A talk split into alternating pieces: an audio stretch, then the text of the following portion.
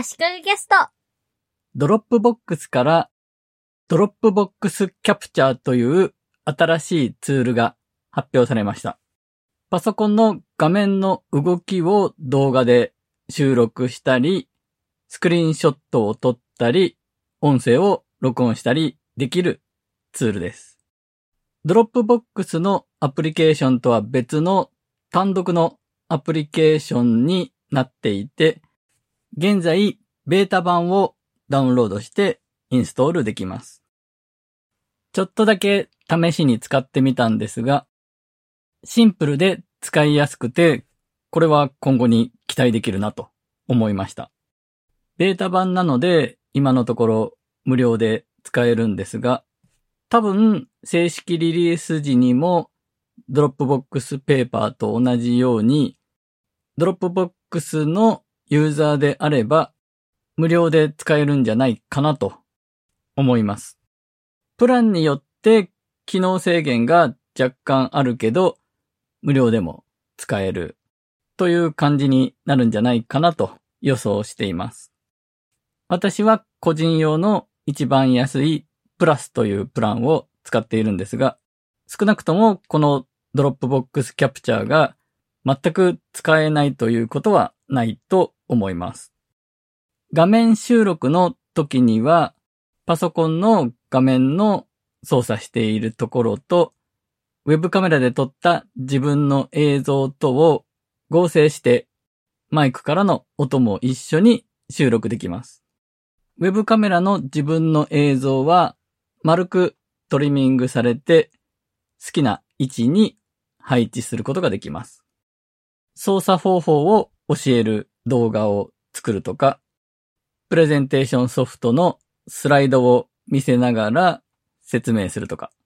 そういう動画を作って共有しましょうということですね。リモートワークの時の非同期コミュニケーションに動画を使いましょうと。この分野のツールが最近競争が激しくなってきていると思います。最近何度か紹介している、うんふん、MMH、MM もそうですし、私が好きで推しツールと言っているルーム、LOOM などと競合するツールになると思います。特に Loom と Dropbox Capture は全く被っている存在ですね。ほぼ同じツールが2つは必要ないので、 Loom から Dropbox Capture に乗り換えるという人が出てきそうです。あるツールを使っていて、今一つ UI とかが気に入らないとか、値段が高いとか、開発しているところが信用できないとか、開発が終わってしまったとかで、乗り換えるための代替のツールを探すということがありますよね。そういう時に、英語だと alternative という言葉を使うと代わりになるツールを探しやすいよと。これ、足利キャストの第3回で話してるんですが、 Loom alternative で検索すれば、今後真っ先に Dropbox Capture が出てくるようになると思います。 Loom と Dropbox Capture ですが、画面収録の時にウェブカメラで撮影している自分の映像を丸くトリミングしたものを好きな位置に配置できるという基本的な部分は全く同じです。ルームの方が機能が豊富で丸くトリミングされた自分の映像は2段階のサイズを選べます。また、その丸くトリミングされているほんのちょっとのエリアですが、背景をバーチャル背景にすることもできるようになっていました。なっていましたというのは、そういう機能がついていることに最近気がつきました。また、丸くトリミングされてるところに、フレームをあらかじめ用意されてる何種類かから選んで付けられるようになっていました。ちょっと可愛い飾りが付けられる感じですね。ルームは画面操作を収録しているときに、クリックした位置やクリックしたことがわかりやすいように、そこの部分にちょっと丸くワッとアニメーションが入るんですね。それが気に入っていて、私は有料版を使っています。有料版でしかその機能が使えないんですね。 Dropbox Capture を試してみたところ、 Loom ほどおしゃれではないんですが、クリックしたところに円が広がって、クリックした位置とかクリックしたことがわかりやすいようになっていました。これは嬉しい機能ですね。あと、 Loom には画面収録中に画面の中にペンツールで画面上に書き込む機能があるんですが、それも Dropbox Capture にもその機能がありました。ただし、 Loom ほど高機能ではなくて、線の太さとか色は変えられなかったんですが、それでも十分ですし、まだベータ版なので、将来的には色を変えたり、太さを変えたりできるようになるんじゃないかなと思います。ということで、 Loom を推してる立場としては、 Loom 危うしかなと感じています。 Dropbox Capture で収録した動画は、もちろん Dropbox に保存されます。キャプチャーというフォルダが作られて、そこに保存されていたんですが、好きなフォルダを選んで、そこに保存させるようにはできないみたいですね。その動画はもちろん Dropbox の他のファイルと同じように扱えて、 Dropbox リンクで共有したりできるんですが、 Dropbox Capture だけで使える共有用のリンクを持っています。そのリンクからだと、Dropbox Capture 専用に用意されている動画再生プレイヤーでブラウザ上で再生できます。再生速度が1倍と書かれているんですが、そこをクリックしても再生速度変えたりできないんですが、多分今後再生速度を変えられるようになるんだと思います。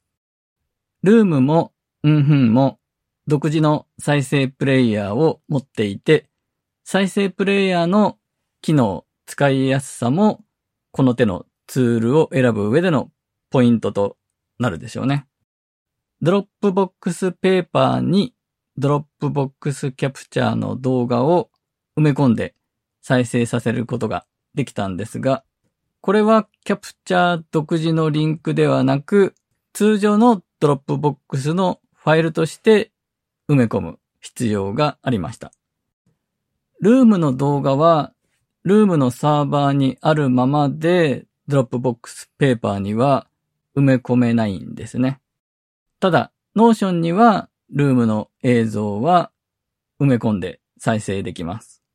Dropbox 上の動画はNotion 上に埋め込んで再生できないので、 Notion との組み合わせなら Loom の方がいいし、 Dropbox Paper との組み合わせなら Dropbox Capture の方がいいということになります。リモートワークが増えたことで、こういう非同期の動画コミュニケーションツール。同じ時間にビデオ会議するんじゃなくて、資料の説明をするとか、使い方をレクチャーするときに動画で撮影しておいて、メンバーがそれぞれ自分のいいタイミングで動画として見ると。そういうニーズが高まっていて、この辺のツールが熱いということなんですね。 Slack にも最近やっとで、Slack 上で録画、録音できる機能がつきました。画面収録時にウェブカメラでの自分の映像も一緒に撮れるんですが、合成ではなくて横に並んでるだけで画面収録の映像の隣にちっちゃく右下に四角くウェブカメラの映像が入ってると。カスタマイズ性もなくて非常にシンプルな機能でした。